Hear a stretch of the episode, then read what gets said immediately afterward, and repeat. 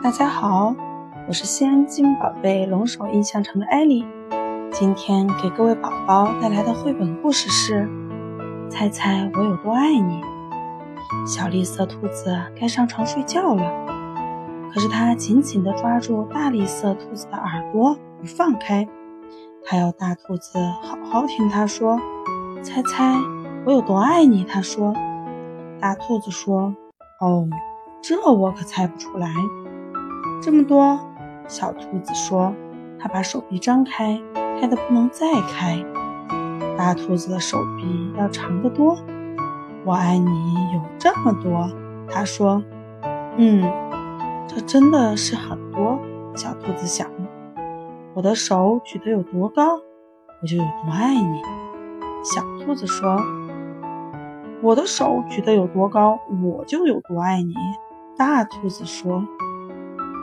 这可真高，小兔子想。我要是有那么长的手臂就好了。小兔子又有了一个好的主意，它倒起来，把脚撑在树干上。我爱你一直到我的脚趾头，它说。大兔子把小兔子抱起来，甩过自己的头顶。我爱你一直到我的脚趾头。我跳得多高，就有多爱你。小兔子笑着跳上跳下。我跳得多高，就有多爱你。大兔子也笑着跳起来。它跳得那么高，耳朵都碰到树枝上了。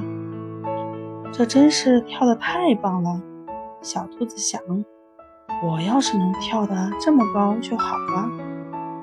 我爱你。